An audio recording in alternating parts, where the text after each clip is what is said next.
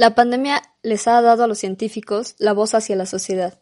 La pregunta es qué tanto queremos que sea escuchada y qué tanto estamos cumpliendo con nuestra responsabilidad de informar clara, concisa y directamente a nuestra población. Pero también, qué tanto se ha usado la salud pública basada en evidencia para hacer presión a los tomadores de decisiones ante la urgencia de mejorar los determinantes sociales de la salud de nuestra población. Voces de salud pública. Salud pública. Voces de salud pública. Un podcast de divulgación. Al micrófono, Karen Arteaga. Los determinantes sociales de la salud son todas aquellas condiciones en las que una persona nace, vive, crece, trabaja y muere que afectan la salud de una persona. Sabemos que aquellas personas con menores ingresos tienen mayor riesgo de enfermar y que el pronóstico mejora si se tiene seguridad social, educación o si cuenta con prestaciones laborales. Para los que hemos estudiado salud pública, la inequidad en salud no es una novedad, pero sí es algo que la pandemia visibilizó para todos. Es un momento clave para mejorar las condiciones de empleo, las oportunidades de mejorar la calidad educativa y de asegurar el derecho a la protección de la salud. Todo comenzó desde que se empezó a hablar sobre los costos de cubrebocas y que no toda la gente podía acceder a ellos. Sin embargo, nunca exigimos un apoyo para proveer de este insumo que salva vidas a la población que no podía adquirirlos. Se habló de limitar actividades, pero tampoco hubo el apoyo necesario para los negocios y empresas para subsistir, y ahora vemos miles y miles de negocios que se fueron a la quiebra por no contar con un apoyo para poder quedarse en casa o para adaptar su negocio a una prestación de servicios y a electrónica.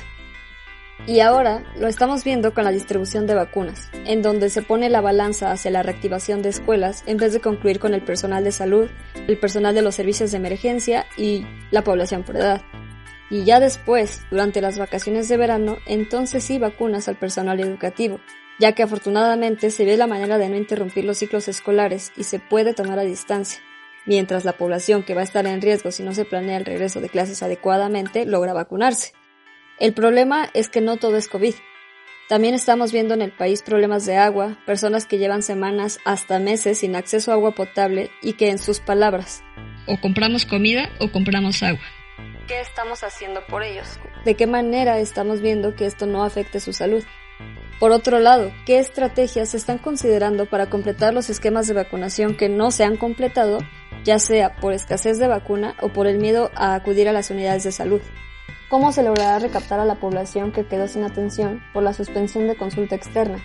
O aquellas pruebas para detectar a tiempo enfermedades crónicas, o que la única forma de obtener sus medicamentos era cuando acudían a sus consultas. ¿Cómo se reorganizarán los servicios para evitar su saturación, misma que no había sido resuelta antes de la pandemia?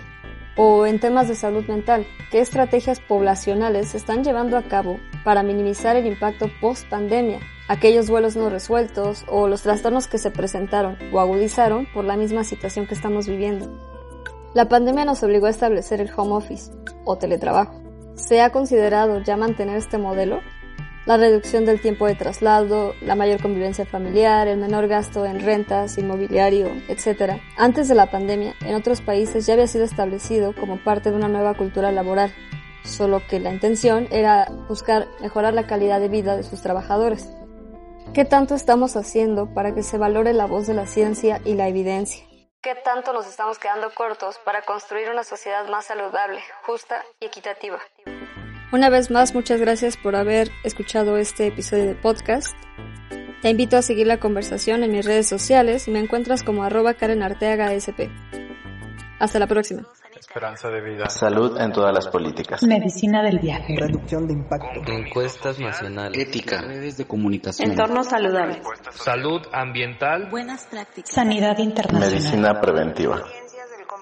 Diagnóstico organizacional. Determinantes sociales. Mejora continua. Comunicación. Vigilancia e inteligencia epidemiológica. Salud poblacional. Bienvenidas y bienvenidos. Mi nombre es Karen Arteaga. Soy maestra en salud pública y te invito a seguir y compartir este podcast que busca divulgar información sobre qué es, cómo es, para qué es y qué se está haciendo en salud pública. 2020 transformó por completo el mundo en el que vivíamos. Pasamos de ver una noticia lejana en China sobre casos de neumonía de origen desconocido a estar más de un año sin poder controlar una pandemia que se ha llevado a millones de personas y que está dejando secuelas en varios millones más.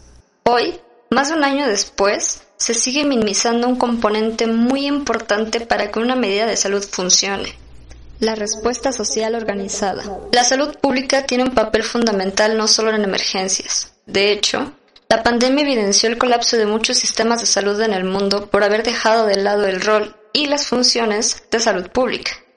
Estoy segura que la información basada en evidencia clara y accesible puede mejorar nuestro contexto. Y es la razón de ser de este espacio en el que me acompañarán otras voces para abordar temas de la amplia gama que abarca la salud pública, y que su actuar está dirigido a mejorar la salud de nuestras poblaciones. No olvides suscribirte para recibir la notificación de los episodios y te invito a seguirme en redes sociales. Me encuentras como arroba Karen Arteaga SP.